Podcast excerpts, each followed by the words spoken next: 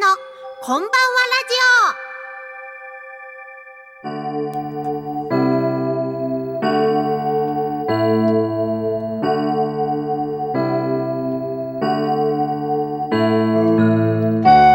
皆さんこんばんは。忍笛神楽笛奏者のことちゃんです。毎月第1月曜日のこの時間は笛ことちゃんのこんばんはラジオをお届けしています。さあもう6月になっちゃいましてね、今回も張り切ってやっていきたいと思います。梅雨のね、このジメジメも吹っ飛ばしてやっていきたいと思いますが、えーと、今回はですね、ラインナップをご紹介しますね。まずは、え、琴音のお悩み相談室、こちら毎回ご好評いただいております。ありがとうございます。それに続きまして、今回またようこそゲストコーナー戻ってまいりましたよ。今回はですね、私の笛を作ってくださっております。笛師さん、え、水落立平さんをですね、ゲストにお迎えしていますので、ぜひ後でお楽しみにしててください。そして、今回はもう水落さんも来てますから、これをしなくちゃということで、こちら笛研究室です。えー、この3つお届けしていきたいと思います。どうぞお楽しみに。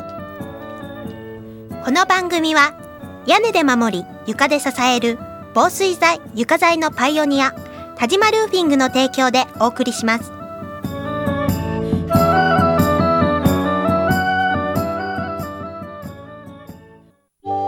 練習、楽器のケア。これは私たちミュージシャンが美しい音楽を奏でるために欠かせないもの。雨漏りしない屋根、足元を支えてくれる床。これは私たちが生活するのに欠かせないもの。安心安全な空間で生活するためにも、防水材、床材のメンテナンスを心がけましょう。屋根で守り、床で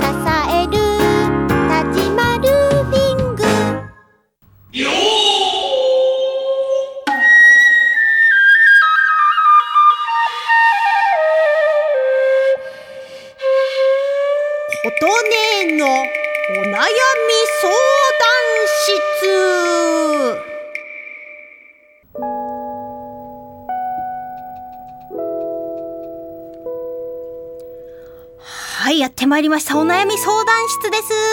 今日はね、4名の方のお悩み、どんどんお答えしていきたいと思いますよ。また久しぶりにいただきました。ラジオネーム、チューハイさん、男性の方からですね。ありがとうございます。僕は、女性から可愛いと言われることはありますが、かっこいいとは言われません。どうしたら女性からかっこいいと言われるようになるでしょうか？琴音はどんな男性をかっこいいと感じますか？はあ、可愛い系の人なんですね。いいじゃないですか、可愛い系の男子もね。それより問題は自分以外のものになろうとしますと、だんだん自分を苦しめてしまうことになりますから、可愛い自分を認めて、えー、素敵な、あの、ご自身をですね、もっと引き出されたらいいんじゃないかなと思いますね。それから、琴音がどんな男性をかっこいいと感じるかですけれども、やっぱり自分のなんというか、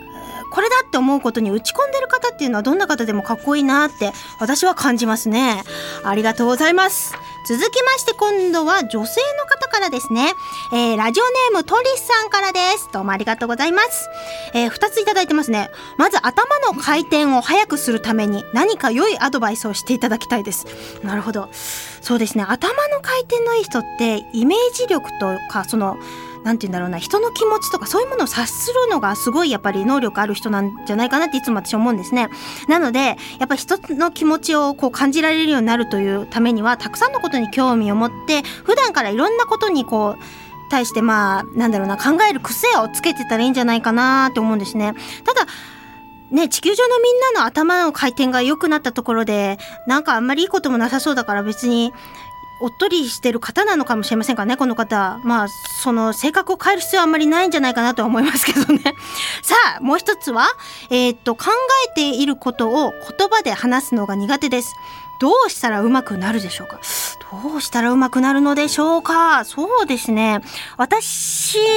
はやっぱりすごくあの本読むっていうことが大事かなって普段からすごく考えてるんですね。で、本当に文章が良くていい本を読んでると自分の中からこう出てくる言葉であったり、またお手紙を書く時であったり、すごくこう、なんだろう、頭で考えてることがきちんとその言葉で表現するのが上手になれる気がするんですね。特にあの、先生のカバンという作品で有名になったあの、川上ひろみさんの作品なんか、すごく私あの、文章が美しくて大好きなんで、もしよかったら参考にしてみてください。ありがとうございます。えーと、続きましてはですね、ラジオネームポンキッキさんですね。かわいい名前。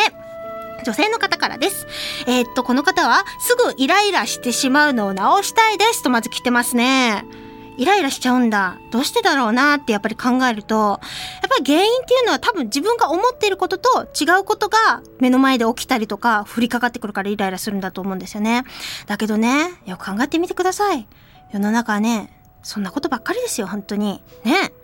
で、そんな世の中でこう起きていることをですね、いちいち私と違うこれ、これがやだ、あれがやだ、イライライライライライラとかってしていると、まあ、拉致が開かないわけですね。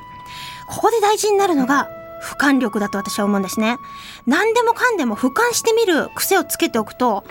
こう、なんだろう、大きな大きな流れの中で、こういうことが起きてるんだっていうのが、だんだんわかるようになってくるので、あんまりイライラしなくなるんですね。私は常にそういう感じでおりますので、よかったら参考にしてきてください。見てください。もう一個はですね、え今仕事が楽しいので、気がついたら今期を逃してしまいそうで怖いですと来てますね。なるほど、これはたくさんの女性にね、特に現代言えるのではないかなと思うことなんですけれども、私ね、このお悩みを聞いてちょっと思い出しました。この前ね、あの、すごいお姉さんの結婚式に行ってきたんですけど、その方はある有名企業に勤めながら、もう海外出張もしょっちゅうしてて、しかもなんかもう趣味が音楽なんですけども、ミュージシャンかっていうぐらいもう音楽活動もものすごくやってらっしゃる方なんですよ。で、そんな彼女はね、全然結婚とかするって周りも思ってないし、本人もそんな気はなかったって実際おっしゃってるんですね。ところがどっかでそんな頑張ってる彼女の姿に惹かれる男性がいましてですね、昔ながらのその幼馴染のような感じの男性とピュッともうあっという間に結婚しちゃったんですよ。ねえ。で、それを見てまた思い出したのがね、私の知り合いの、あの、お洋服作ってるあずちゃんっていう友達のお姉ちゃまがいるんですけど、こと、あんたね、本当にやりたいことやっとる時にね、ちゃんといい人が現れるけ、安心しんさいって言われたんですね。この言葉は私の中で非常に残っておりまして、やっぱり自分自身がこうやりたいこときちんとやってる時に出会えた人っていうのが自分にとって無理のない人だと思いますので、どんどんですね、この楽しい仕事を今一生懸命やられて、そして、あの、逃しそうで怖いですっていう言葉がこれ入ってるんですけども、この怖い気持ちというのがまた根気をね、遠ざけてしまいますから、ぜひこの気持ちを、えー、剥がしていただきまして、えー自信を持って今やりたいことをやってキラキラ輝いてどんどん残性をですね、引きつけていただけたらと思うんですよ。さて、最後のお悩みでございます。最後はですね、はじめまして、初めて相談をしますと言ってきていただいております、ラジオネーム、えー、手羽先餃子さんからです。ありがとうございます。えーこの方はですね、自分の周りの人々に感謝を伝えたいとき、どうしたらよいですか？めっちゃ正確いんでしょうね、この人ね。こんな可愛いご質問いただいております。えー私はですね、やっぱりそういう時は笑顔でいることが一番じゃないかなと思うんですね。そこにこう自分が存在することによって、やっぱり周りの人がいい気持ちになるのってね、なんかいい言葉かけてあげるけど、なんかあげるとかっていうことももちろんあると思うんですけど、やっぱりね、笑顔でニコニコそこにいるっていうことがね、一番だと思うんですね。なので、しっかりその感謝の気持ちをね、いつも持ってらっしゃる方だと思いますので、いつも笑顔で過ごされてはどうでしょうかということで、今日も駆け足でやってまいりました、琴音のお悩み相談室以上でございます。ではですね、続きまして曲紹介に入ります。今日の曲はですね、私がもうこれ何年前になるのかな結構前なんですけれども、ジブリの空という CD に参加させていただいておりまして、ジブリの背景画を描かれている山本二蔵さんのプロデュースする CD の中に参加させていただきました。たくさん17曲入っているうちの3曲も参加させていただいたうちの今日は魔女の宅急便の中から海の見える街お聴きください。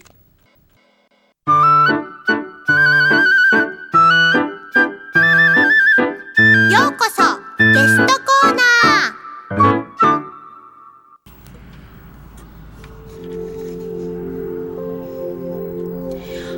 はい、今回のゲスト、いよいよお呼びすることができました。嬉しいです。水落立平さんで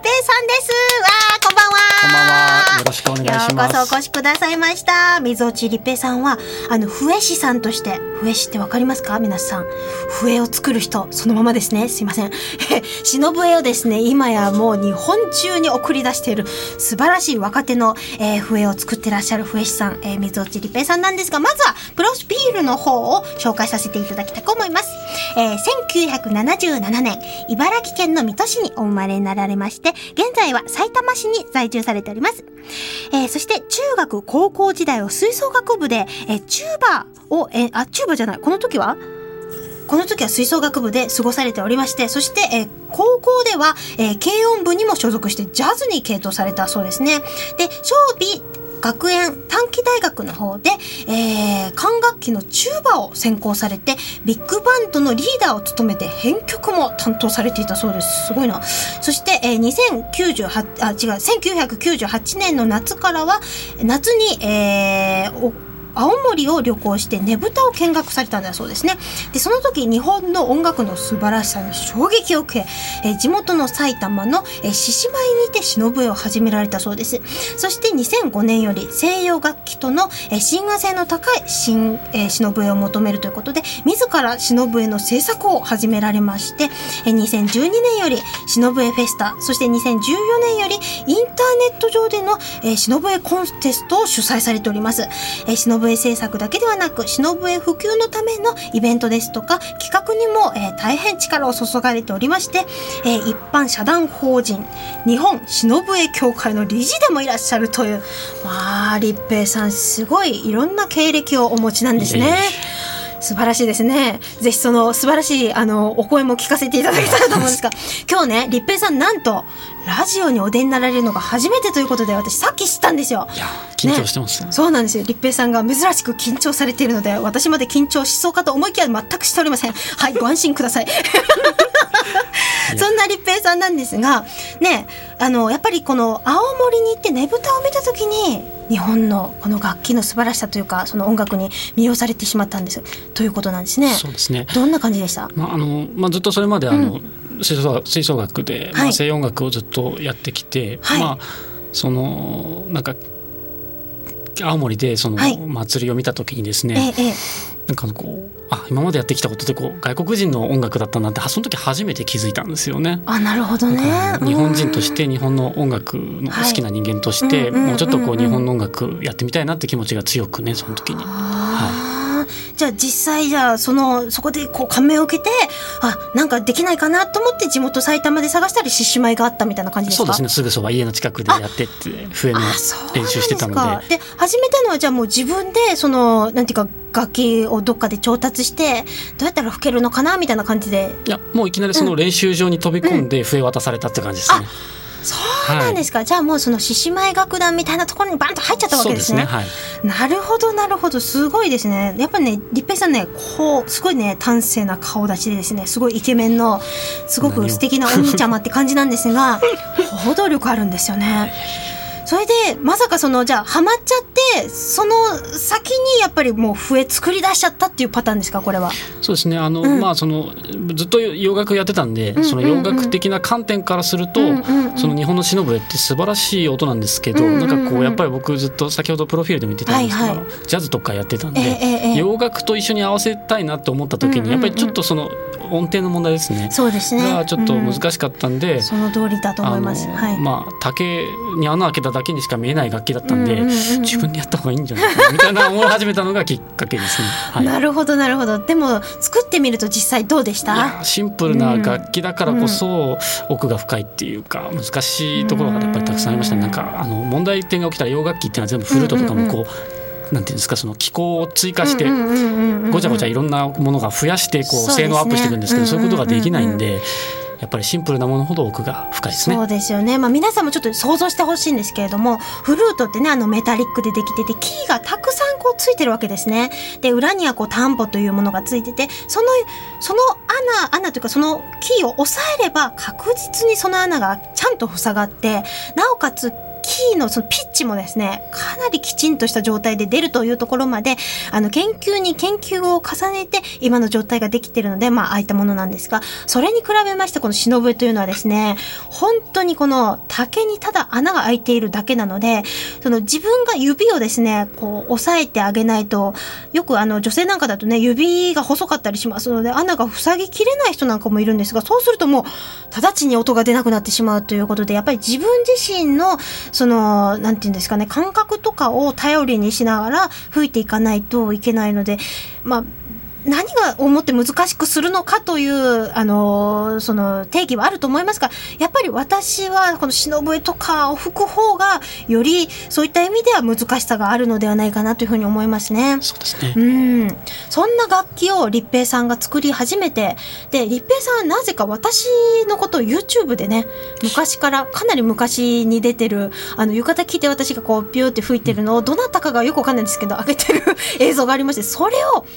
あの出会うより前からずっと見てくださってたみたいで。ずっとこうねストーカーのようにずっとあありがとうございます この人はすごいなと思っていつかお会いしたいなと思ってたんです。そう、はいそれでたまたまあの当時まだ mixi の時代でしたからねあそうでね。うんでそこでちょっとした交流がありましてなんと私があのクラブでその時あのちょっとクラブミュージックみたいな音楽を吹いてた時期があったんですけどそのライブに遊びに来てくださって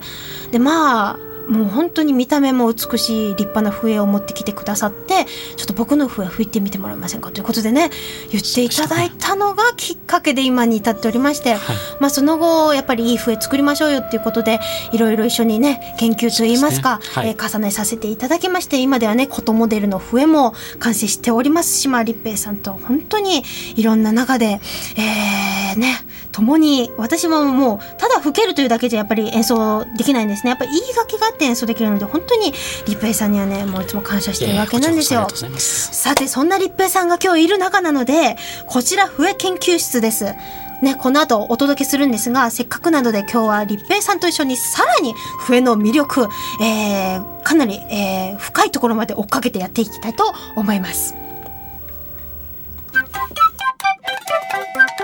こちら、笛研究室です。はい、笛研究室、これをね、立平さんとできるなんて私まるで夢のようですよ。今日はありがとうございます、本当にま。す。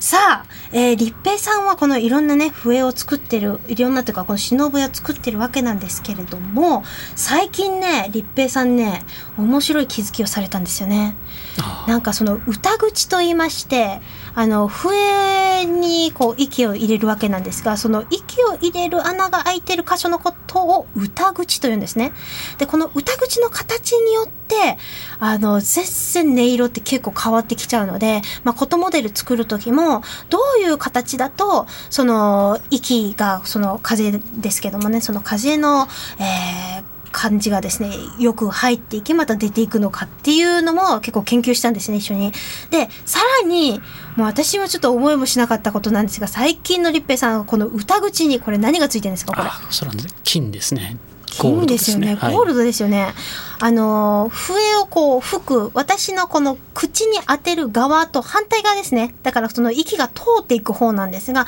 そちら側になんと美しい金がついてるんですね。これ、思いついたのは何、何だったんですか、これ？そうですね、うまあ、あのフルートは当然銀とかの金属でできてはい。いることと、それからその尺八なんかは歌口をに水牛の角がはめ込まれていて。それの、まあ、いいとこ取りといいますか、うんうんうんあの石の笛に、まあ、導入してハイブリッドみたいな感じですかね。なるほどね。で、あの、もうできてすぐの時に、立平さんがちょっとこれ吹いてみてくださいっていうことで、持ってきてくださったので、私吹いてみたんですけど、なかなかね、これ面白い音がするなと思ったんですね。じゃあ、ちょっと今日私、笛ここで吹きたいと思いますので、まず、ノーマルの忍笛8本調子をちょっと吹いてみます。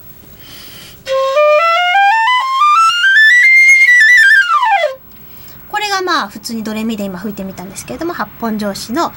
マルな笛です。じゃあ今度はこの金がついている方の笛吹いてみますね。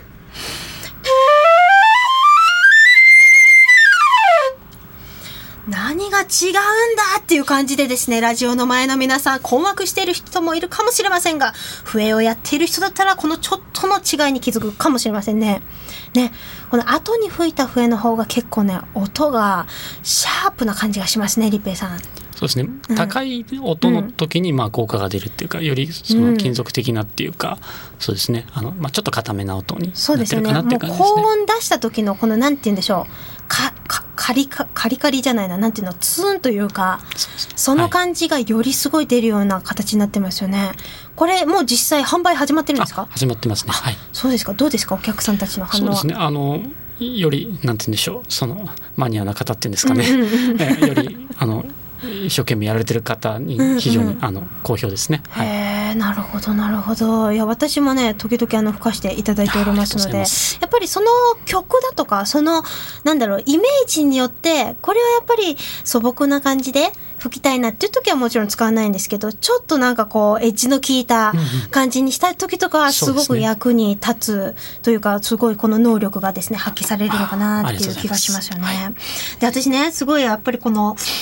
口でこのラジオだから伝えるの難しいんですけど、ねこの指をね押さえるこの穴、い忍笛というのは7つ開いてるわけなんですけれどもこの7つの穴がですね均等に開いてるわけじゃないんですね。そうですね。ね、穴によってその大きさが違っていたり、また穴のその位置がですね、少しずつ違うようになってるんですね。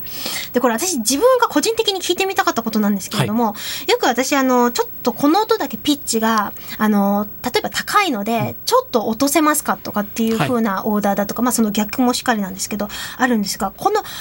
穴の位置って例えば自分の歌口ですねこの吹いてる方に近づけば近づくほど例えば高くなるとか低くなるとかなんかそういう感じなんですか？このそうですね。歌あ、はい。あそういうことなんだなるほどなんか答え言っちゃったごめんなさいいえいえ。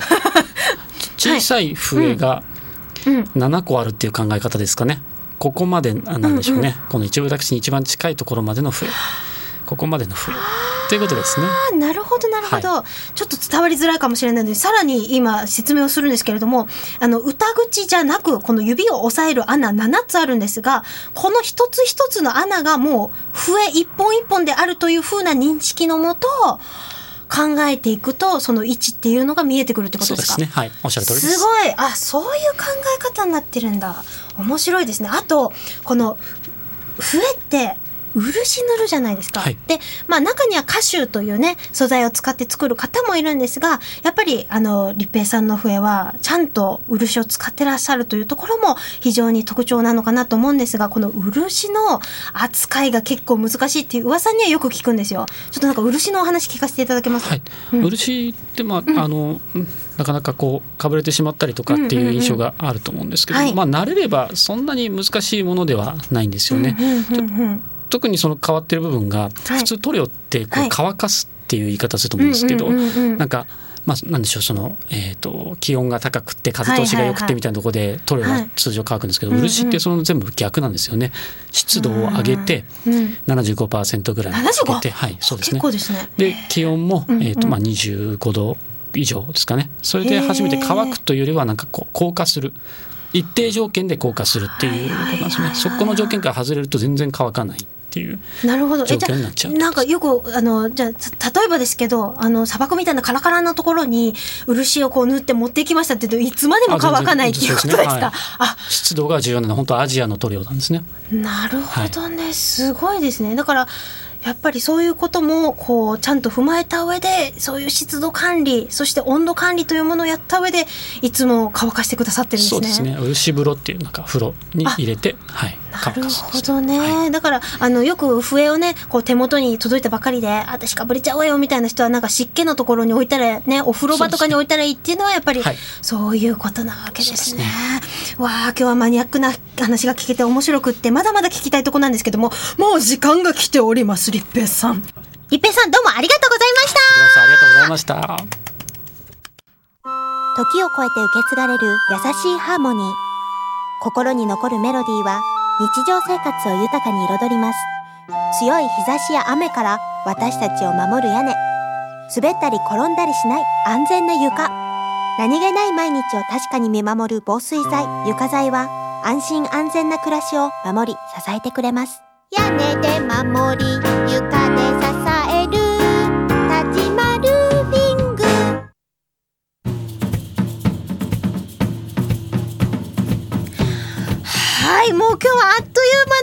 間の放送でもうね立平さん今日どうも本当にありがとうございました。ありがとうございました楽しかったです楽しかったですね。もっと話したかったです。そんな立平さんなんですけども、先ほど、あの、プロフィールで紹介させていただいた、えっ、と、シノベフェスタですね、こちら、2015年、まあ、去年の暮れに行われたものが DVD になるすということで、なんと6月下旬で、もう今月じゃないですか。すねおお今月の下旬発売ということで、い皆さんお喜びくださいませ。私も大阪のこの会に参加して吹いております。イエーイえ1枚3000円でなんと大阪の会とそれから京都の会こちら両方ともが2枚組になってえしかもえ3000円でいいんですかこれ？いいっす。いいんですか？もう立平さんね こういうところがまたすごいなっていつも思うんですけれどももうね日本中の皆さんのために本当にありがとうございます。はい。ぜひ皆さん「しのぶフェスタ2015」の、えー DVD2 枚組ということで6月下旬チェックしてみてください。はいそれでは今回本当立平さんありがとうございましありがとうたございました。また機会があればぜひ遊びに来ていただきたいと思います、はいよろしくお願いします。はい、それでは皆さん、6月も元気に過ごしていきましょうね。お相手は、しのぶえ奏者のことちゃんでした。バイバさよならよならこの番組は屋根で守り床で支える防水材床材のパイオニア田島ルーフィングの提供でお送りしました。